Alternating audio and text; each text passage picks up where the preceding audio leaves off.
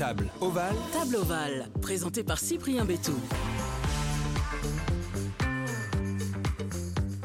Bonjour à toutes et à tous, très heureux de vous retrouver dans ce numéro de Table Ovale, le nouveau podcast rugby, mais pas seulement, car nous allons aller ensemble à la rencontre de joueurs de rugby en activité ou retirés des terrains afin d'évoquer leur carrière, mais surtout de découvrir les personnalités qui se cachent derrière le ballon ovale. Allez, on passe à table. J'ai la chance d'être euh, aux côtés d'un demi-mêlée talentueux qui a vadrouillé dans le rugby français et qui a posé ses valises depuis quelques mois à Bordeaux. Théo Nanette, bonjour. Bonjour, bonjour. En forme? Ouais, en forme. Bon, alors t'es tout nouveau à Bordeaux, tu m'as donné rendez-vous dans un cinéma euh, qui fait également café. Euh, pourquoi ce lieu? Euh, Tu le connaissais? C'est le cinéma qui t'attire?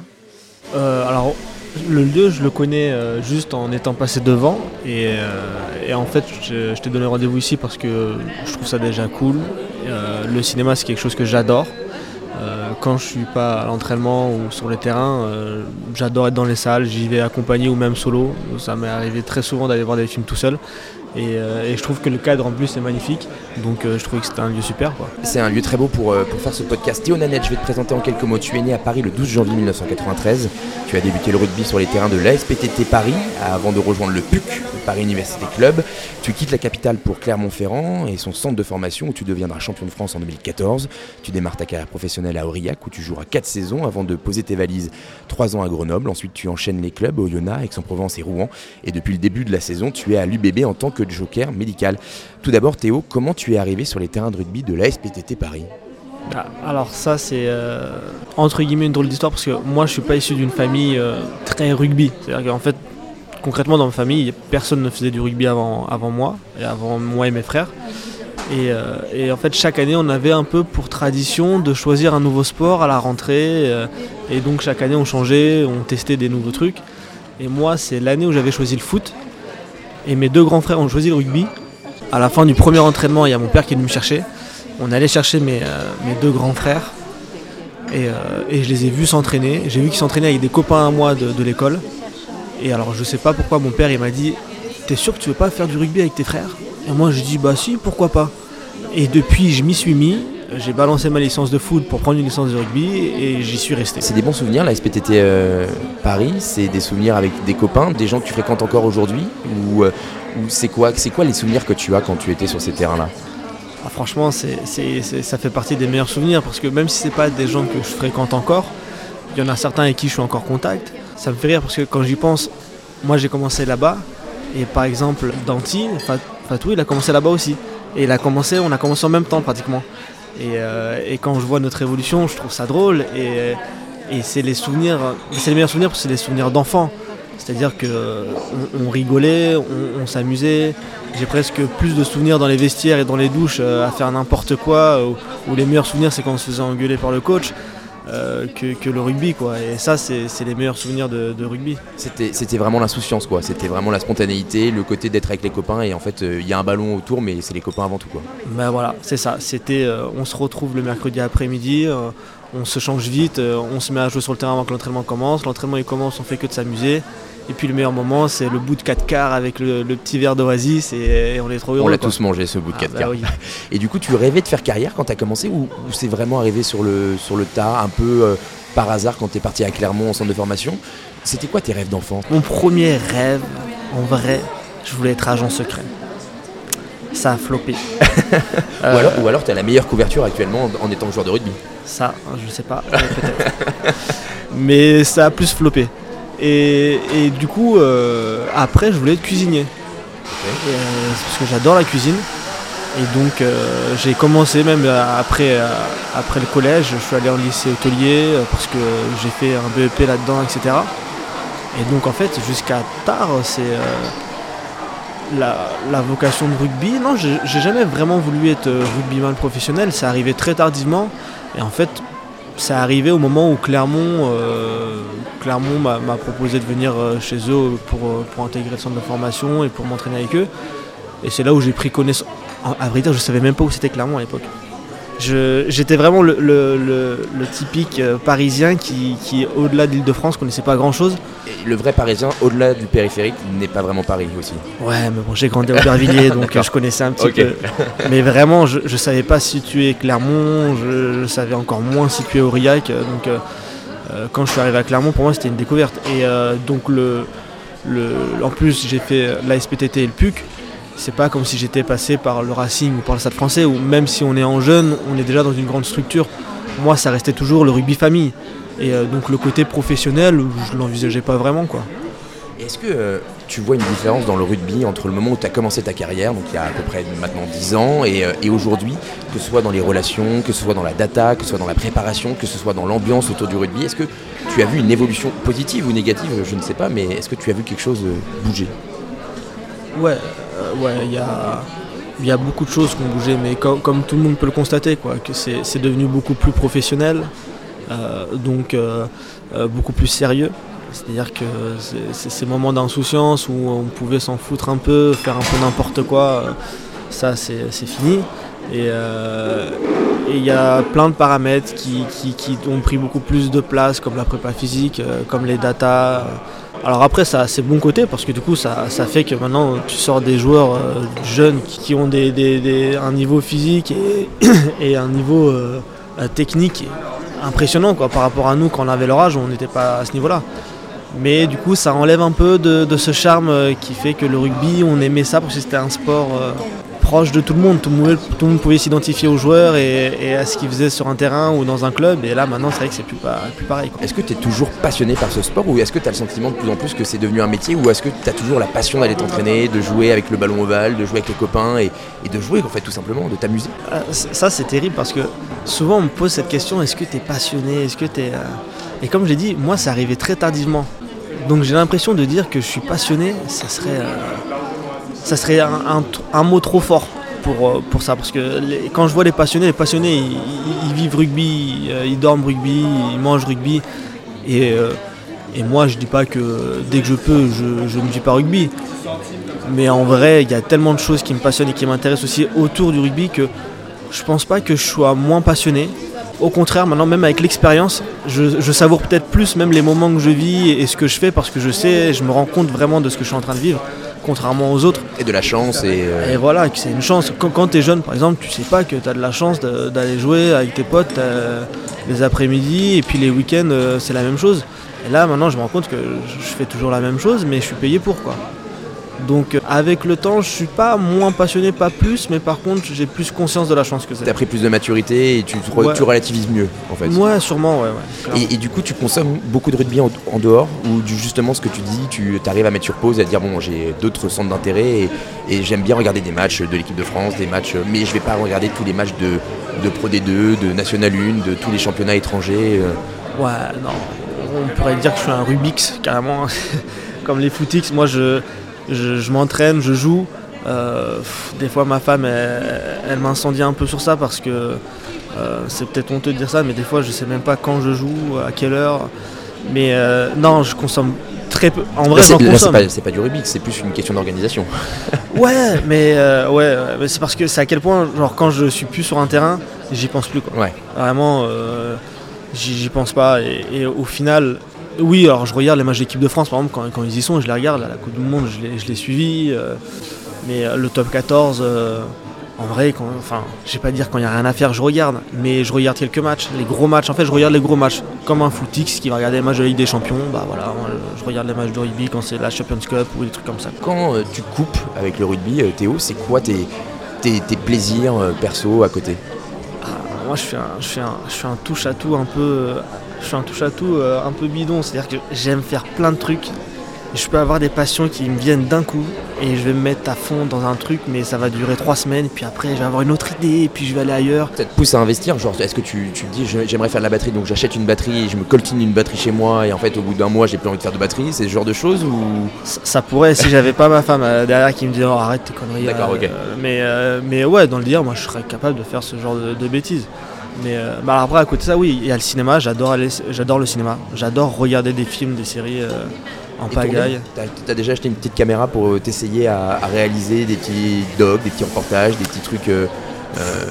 sans succès. Sans succès Sans succès. Mais ça, t'intéresse quand même, t'es es, curieux de ça aussi quoi. Il y a deux ans, quand on était encore à Aix-en-Provence, on vivait à Marseille, il y avait un, un casting pour, pour une série Netflix. Et elle, elle voulait y participer, euh, elle s'est inscrite, elle m'a dit viens avec moi et tout. Je dis non, je vais pas aller faire un casting, je m'en fous. Il me dit si, elle m'a forcé, j'y suis allé quand même. Euh, on est arrivé devant une queue de deux heures, j'ai dit bon c'est mort. Elle a forcé, j'ai suivi. Pour qu'au final, euh, les résultats, j'ai été pris pour faire de, la, figurance et pas elle. Ça c'est l'anecdote pour elle, mais et au final. Un petit tir que tu glisses quand même dans le podcast. Voilà, bravo. et au final, j'ai découvert euh, bah, l'arrière-plan derrière une, série, un tournage, avec une, vraie organisation, etc. Et, j'ai trouvé ça incroyable. Ça me, alors, je serai pas réalisateur demain, hein, mais euh, ça m'a donné encore plus euh, l'amour et le plaisir de consommer du cinéma et de consommer des, films et des séries. Parce que c'est au final, c'est un boulot de, fou dont on se rend pas toujours compte. Et, euh, j'ai adoré, j'ai adoré. Tu l'as dit, tu es, fraîchement fiancé, tout d'abord, félicitations. En quoi cette euh, relation t'a apporté une stabilité aussi dans ta carrière? C'est euh, quelque chose qui euh, t'a permis de, garder les pieds sur terre et qui t'a permis de, suivre une carrière longue, parce que ça fait plus de 10 ans maintenant que tu joues à haut niveau. Ça t'aide vraiment au quotidien? Bon, Oui, clairement ça m'aide. Ça, m'apporte une, stabilité, comme tu as dit. Je peux dire que ça peut être, c'est peut-être à, l'image de, ma relation. Elle est longue, mais elle est solide. Ma carrière, elle est, elle est aussi longue et solide à son niveau. Et au final, je pense que l'avantage que j'ai eu, c'est qu'en étant toujours avec euh, la même personne, on se connaît très bien, elle me connaît très bien, elle m'a toujours euh, encouragé et suivi, quels que soient mes choix. Euh, comme, comme tu l'as dit tout à l'heure, là, là dernièrement j'ai pas mal bougé, donc pour elle aussi ça a entraîné le fait qu'elle m'a pas mal suivi. Donc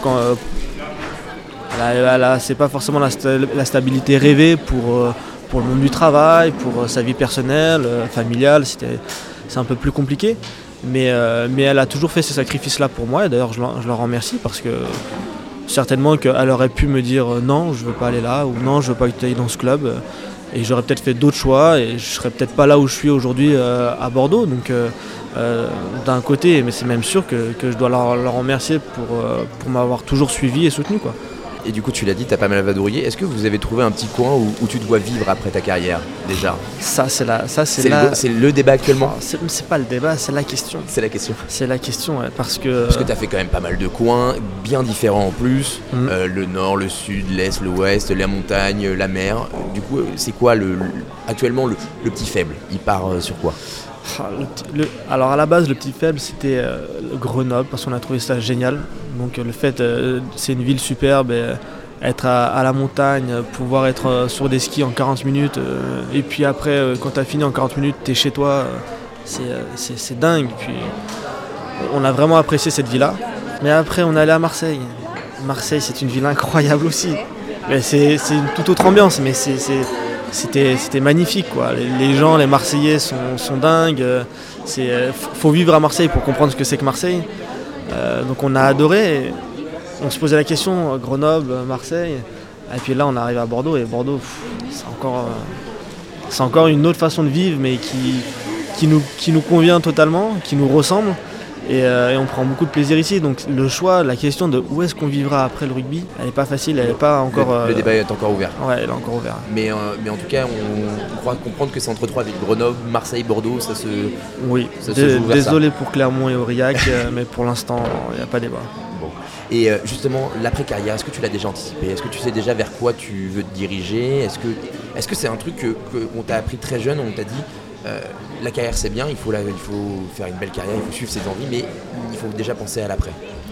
Ouais, oui, en vrai, ça, euh, très tôt, quand, en arrivant à Clermont-Ferrand, donc en arrivant à l'âge de, 16-17 ans à Clermont, euh, direct, c'est les points sur lesquels ils, appuient. Et je me rappelle que les premières réunions de début de saison, il y a un truc qui revient tout le temps, c'est les mecs, là vous êtes jeunes, vous êtes au centre de formation, euh, mais maintenant, euh, on vous le dit, euh, vous êtes 20-30, mais il y en aura peut-être que 3-4 qui seront pros et qui vivront du rugby. Quoi.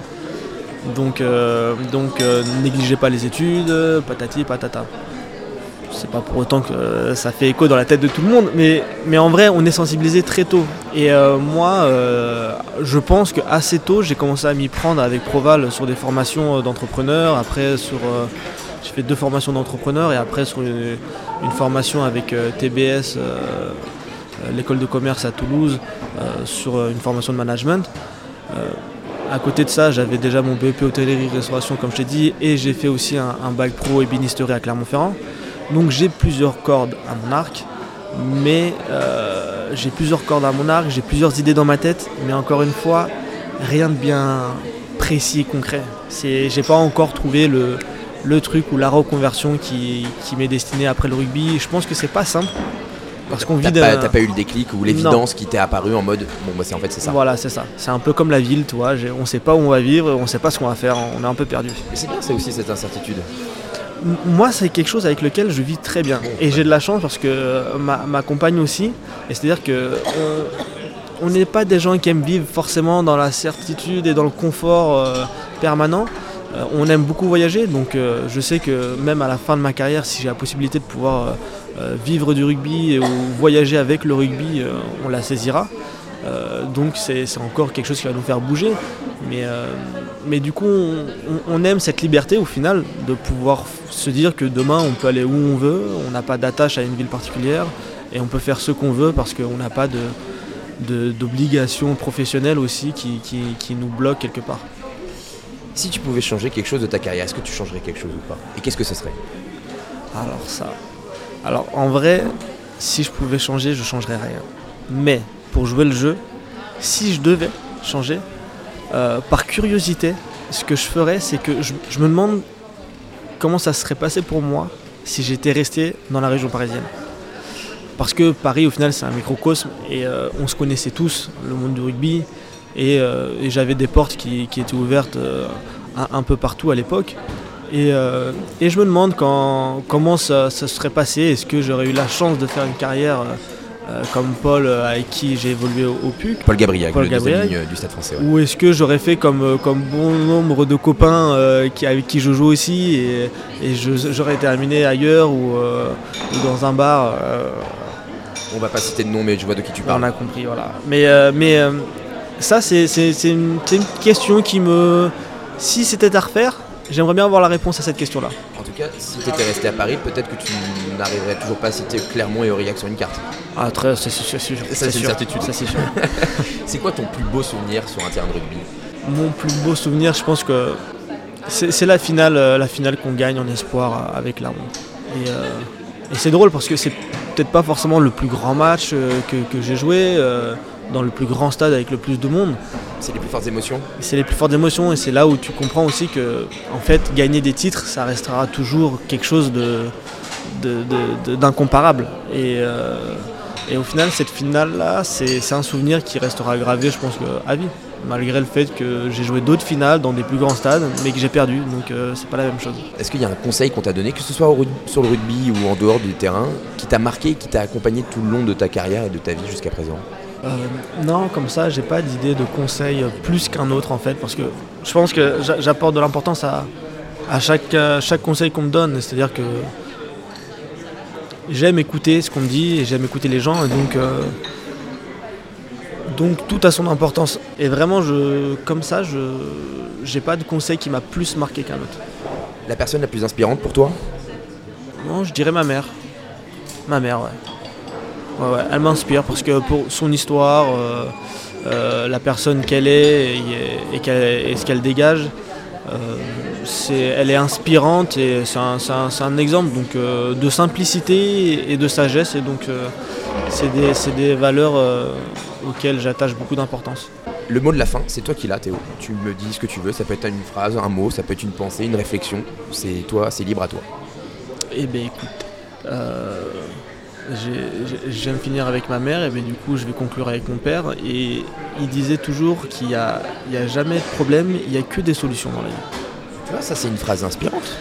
Eh ouais. ouais, mais elle m'a pas inspiré plus que d'autres. Mais elle, elle t'a accompagné et, et ça. et Elle m'a accompagné, et- oui. Et, ça s'avérait vrai pour toi? Mais oui, bien sûr. C'est euh, parce qu'en fait, euh, au-delà de la phrase, c'est surtout une façon de penser. C'est-à-dire qu'on se retrouve jamais face à un mur. Euh, et face à n'importe quel obstacle de, la vie, il faut juste euh, trouver l'angle pour l'attaquer de la bonne façon. Et on se rend compte qu'en fait, euh, ce qui nous paraît insurmontable ou trop compliqué, en fait, euh, euh, une solution. Il faut juste la chercher et la trouver. Bah merci encore Théo d'avoir accepté mon invitation et de t'être confié dans Table Ovale. Bonne saison avec l'Union Bordeaux-Bègles, le nouveau podcast rugby, mais pas seulement, vous l'aurez compris. Vous pouvez commenter et noter sur les plateformes d'écoute habituelles. Vous pouvez également écouter les autres épisodes, ré, ré, réécouter, n'hésitez pas à écouter en tout cas sur toutes ces plateformes. Et comme dit le proverbe, la table est l'entremetteuse de l'amitié. Merci Théo. Merci à toi.